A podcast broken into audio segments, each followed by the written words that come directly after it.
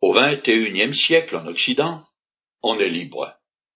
Ou tout du moins, c'est ce qu'on croit. On a le loisir d'assouvir tous ses instincts et tout de suite.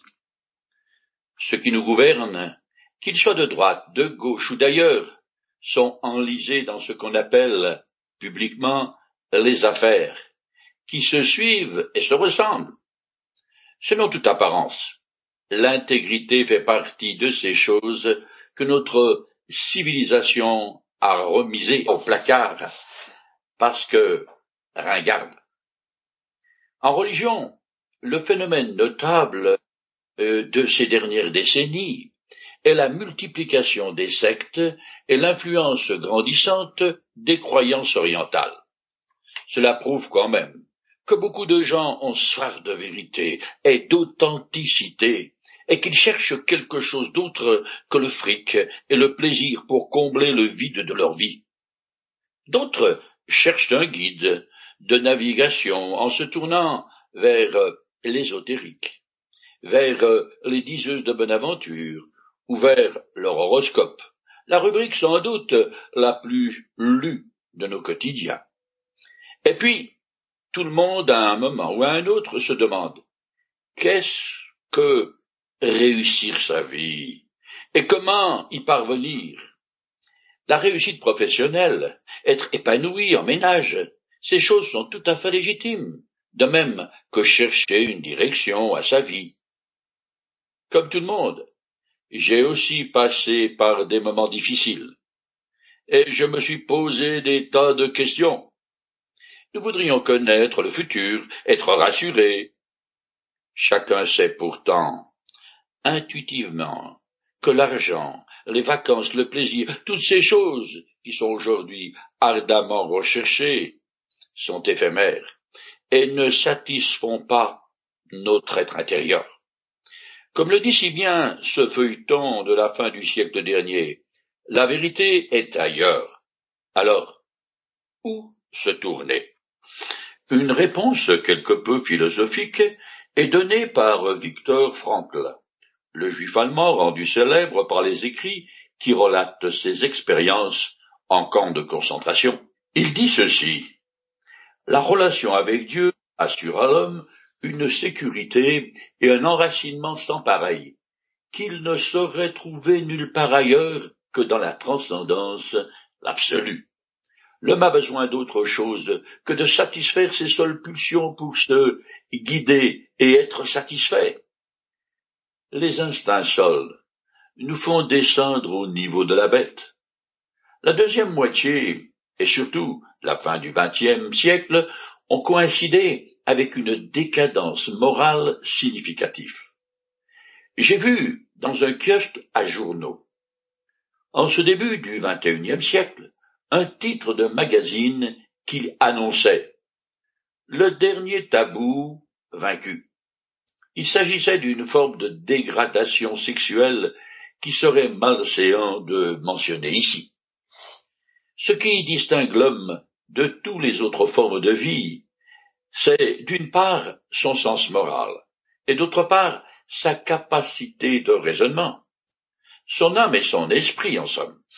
Voilà pourquoi on se pose des questions sur la signification de notre vie, d'où je viens, où je vais, et à quoi bon tout ça? Victor Frankl, déjà cité, a écrit Ce qui anime l'homme le plus profondément et, en dernière analyse, ce n'est ni la volonté de puissance, ni une quelconque volonté de jouissance, mais une volonté, un besoin de sens. Le philosophe Nietzsche dit à peu près la même chose, je le cite. Celui qui sait pourquoi il vit supportera à peu près n'importe quelle façon de vivre. Pour mémoire, cette dernière déclaration et celle concernant Victor Frankl, je les ai trouvées dans le petit fascicule La psychothérapie et son image de l'homme, paru chez Centurion. La nécessité impérieuse de trouver un sens à la vie et l'impossibilité de le découvrir par soi-même sont les raisons pour lesquelles l'homme a besoin de recevoir une connaissance qui lui parvienne de l'extérieur, tout droit de son Créateur, directement de celui qui est à l'origine de son âme et de son esprit, de ses émotions, de sa pensée et de son sens moral. La raison humaine n'est pas en elle-même suffisante pour parvenir à la connaissance de Dieu. Le raisonnement intelligent, qui s'appuie sur les cinq sens, est en effet une faculté qui ne fonctionne que dans ici et maintenant. Il permet à l'homme de juger et d'apprécier les choses qui se présentent à lui, mais seulement dans l'espace-temps. Tout autour de moi s'étend la nature, et je dispose de la possibilité de chercher à découvrir, à évaluer, mais je n'ai aucun moyen en ma possession qui me permettrait d'accéder au spirituel. Ce domaine m'est complètement fermé. Voilà pourquoi il est plus que nécessaire que Dieu se révèle à moi. L'homme se trouve placé dans une situation paradoxale. Intelligent et doué de logique, il veut connaître le sens de son existence et l'origine de toute chose. De plus, il a en lui la pensée de l'éternité qui fait qu'il s'interroge sur l'au-delà. Qu'y a-t-il au-delà de la tombe? Et la grande interrogation de tous les peuples de tous les temps. Mais livré à moi-même et à ma raison, je ne suis pas capable de répondre aux questions fondamentales comme d'où je viens, pourquoi la souffrance et la mort, comment trouver le bonheur et la paix, et bien sûr, si Dieu existe, où et comment le rencontrer? Toutes les religions et les philosophies témoignent de l'effort de l'homme à rechercher la vérité et sa destinée. Les résultats de cette quête sont pour le moins bien décevants. Que de dieux imparfaits créés à l'image de l'homme, et que de systèmes compliqués, voire insensés, créés par des gourous pas très recommandables. La science moderne, dont nous sommes si fiers, et à juste titre, n'a pas non plus répondu aux aspirations fondamentales de l'homme. Les premiers cosmonautes ont naïvement prétendu que dans l'espace, ils n'avaient pas rencontré Dieu, et que donc il n'existe pas. Les scientifiques, qu'ils étudient les particules infiniment petites et les astres immensément grands, peuvent tout au plus choisir de croire en un créateur, mais ne pas le rencontrer au gré de leur investigation. L'homme ne peut parvenir à la connaissance de Dieu que s'il reçoit une révélation d'en haut. Et en voici les raisons. Par définition, Dieu est inaccessible à la créature à cause de sa toute-puissance de son infinité et de sa perfection absolue, qui sont des attributs incompréhensibles à nos capacités intellectuelles et morales limitées. Une citation d'un prophète de l'Ancien Testament dit Autant les cieux sont élevés au-dessus de la terre, autant mes voix sont élevées au-dessus de vos voix, et mes pensées au-dessus de vos pensées, dit l'Éternel. Et dans le Nouveau Testament, dans une des lettres de l'apôtre Paul, nous lisons Le bienheureux est seul souverain, le roi des rois et le seigneur des seigneurs habite une lumière inaccessible, lui que nul homme vivant n'a vu ni ne peut voir. De toute façon, il semble évident que si l'homme pouvait concevoir l'être suprême dans son absolu, il serait lui-même Dieu. Cela dit, nous croyons intuitivement que le Créateur, si Créateur il y a, veut sans aucun doute se révéler à nous et à notre niveau. Les chrétiens croient qu'il a créé l'homme à son image pour établir une relation personnelle avec lui, avoir en face de lui un répondant, qu'il le connaisse, l'aime et lui rende gloire. Adam, le premier homme placé dans le paradis qui s'appelait le Jardin d'Éden, jouissait de la présence continuelle de Dieu, et vivait avec bonheur en parfaite harmonie avec lui. Cet état bienheureux aurait pu perdurer indéfiniment, mais il s'arrêta subitement. C'est ce qui nous conduit à la deuxième raison pour laquelle il nous faut recevoir une révélation d'en haut. Troisièmement, par sa rébellion, l'homme, au sens générique du terme, et qui bien entendu inclut également la femme, a rompu le contact avec Dieu, chassé du paradis. Il est désormais dans un état de mort latente et d'aveuglement spirituel. Il ne capte pas ce qui vient de Dieu, car c'est un non-sens pour lui, et il ne peut le saisir. D'ailleurs, l'apôtre saint Paul le précise bien dans une de ses épîtres. Je cite le passage. L'homme livré à lui-même ne reçoit pas ce qui vient de l'Esprit de Dieu, à ses yeux, c'est pure folie, et il est incapable de le comprendre, car seul l'Esprit de Dieu permet d'en juger. Depuis Adam, l'homme est coupé de la vie de Dieu et s'est rendu coupable de maintes manières à ses yeux. Il ne peut ni concevoir le royaume de Dieu, ni y entrer. Le seul remède pour lui est qu'il subisse une métaphore intérieure et deviennent ainsi une autre créature, un être régénéré. Bon d'accord, me direz-vous peut-être. Le Créateur doit prendre l'initiative d'entrer en contact avec nous. Mais comment va-t-il s'y prendre pour communiquer efficacement avec des êtres insignifiants, des créatures qui pourraient comparer à de minuscules larves? Eh bien, comme font les parents. Nous savons fort bien qu'ils instruisent leurs enfants en adaptant leur vocabulaire et les concepts qu'ils veulent faire passer, au niveau de la compréhension de leur progéniture. Il est également possible de décrire quelque chose qu'un auditeur ne connaît pas, en partant de termes connus. C'est ainsi que Dieu agit envers nous.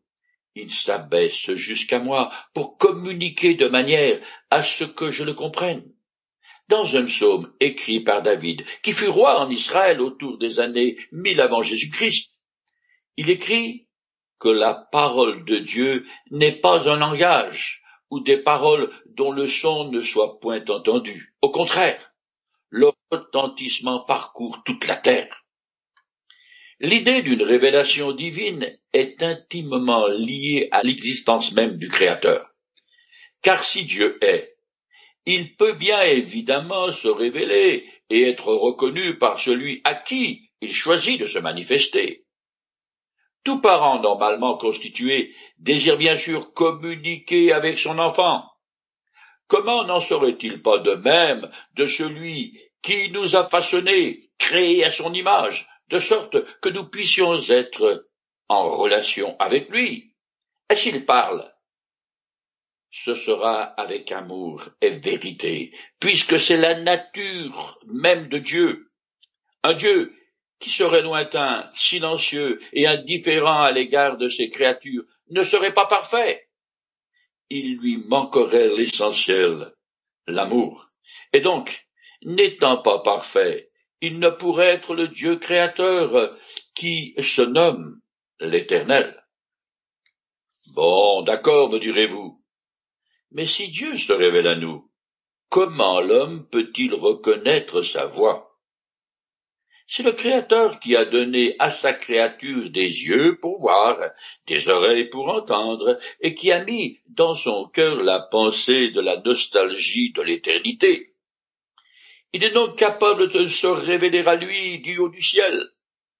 L'être humain a un besoin inné d'entendre, d'écouter celui qui l'a créé, Étant limités par le fait de notre humanité, nous ne pourrons comprendre celui qui est infini et éternel que s'il s'adresse à nous dans un langage que nous sommes capables de décoder. Dieu doit donc s'adresser à nous avec une langue humaine, avec un vocabulaire et une syntaxe qui nous soit accessible. Nous avons besoin d'une révélation raisonnée, d'une parole pleinement intelligible et incontestable. En d'autres mots, et afin d'éviter toute ambiguïté, la communication divine doit nous parvenir sous forme écrite. Notre destin éternel indépend.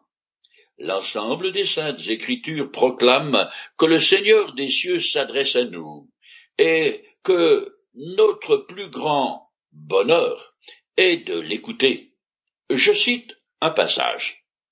Cieux, écoutez, terre, prête l'oreille, car l'Éternel parle.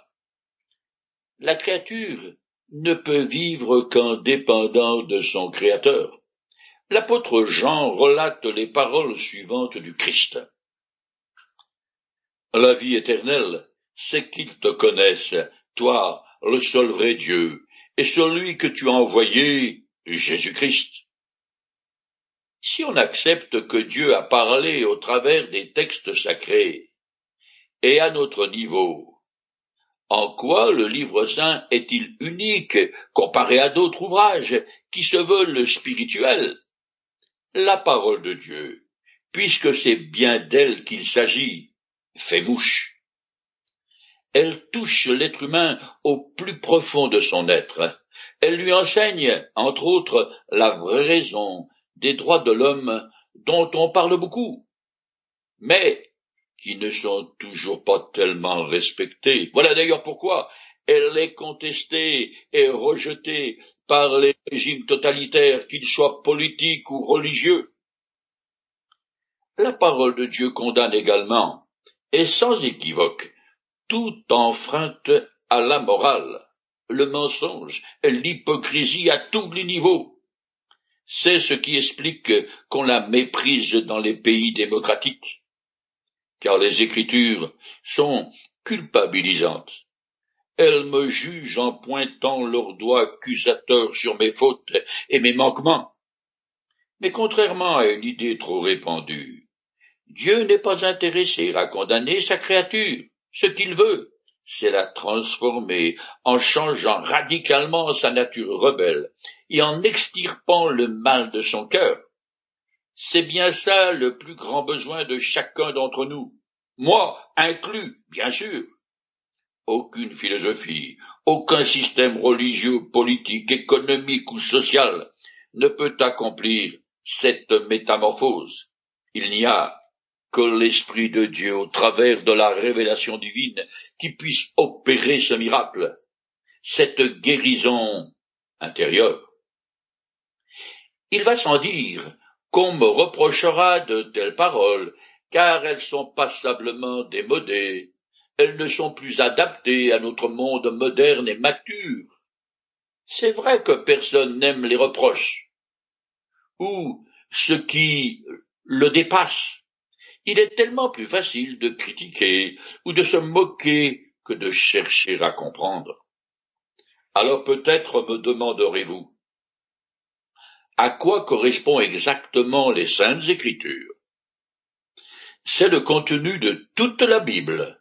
Le mot vient du grec biblos ou biblia, qui veut tout simplement dire livre. Mais avec l'essor du christianisme, ce terme a pris une connotation solennelle. Le livre de livres est en réalité une mini-bibliothèque qui se compose de soixante-six livrets plus ou moins indépendants les uns des autres. Notons au passage que les Bibles catholiques romaines comprennent douze additions apocryphes qui furent rajoutées à l'Ancien Testament, le livre saint des Juifs, au XVIe siècle de notre ère, au moment de la naissance du mouvement protestant. Les textes sacrés furent rédigés par environ quarante-cinq auteurs différents sur une période de vingt siècles. Le plus ancien, le livre de Job, date de l'époque des patriarches, c'est-à-dire environ 1900 ans avant notre Seigneur Jésus-Christ. Puis, quatre siècles plus tard, Moïse en a écrit cinq. Le dernier livre du Nouveau Testament a été rédigé vers la fin du premier siècle de notre ère. Peut-être avez-vous entendu le dicton suivant. Les ans ont beaucoup plus vu que les livres n'en ont connu. Ce qui signifie que l'expérience vaut mieux que toute la science apprise dans les livres.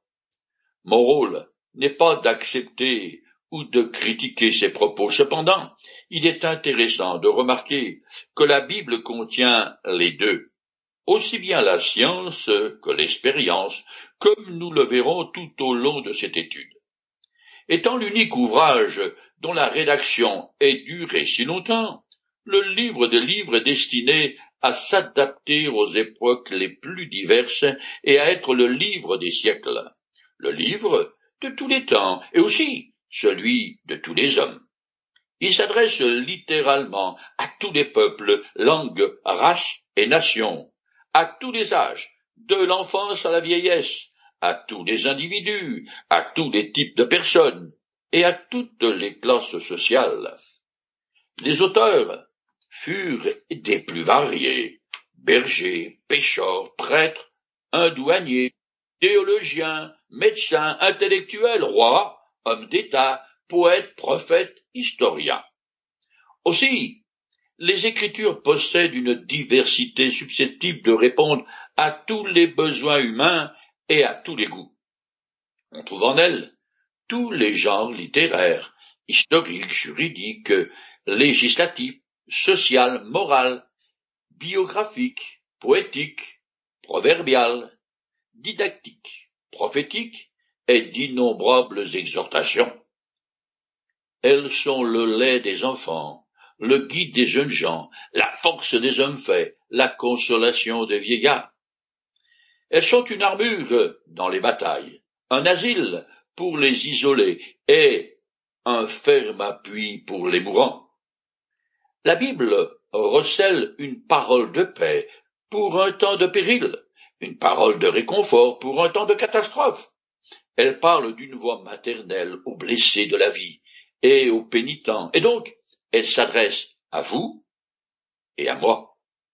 Étant le livre du Dieu éternel, les textes sacrés baignent dans une atmosphère d'éternité. Ils sont à plusieurs titres tout à fait différent de tous les autres ouvrages nés de l'esprit de l'homme, car leur origine est à la fois divine et humaine. D'ailleurs, nous y trouvons plusieurs milliers de fois l'expression du genre. Ainsi parle l'Éternel.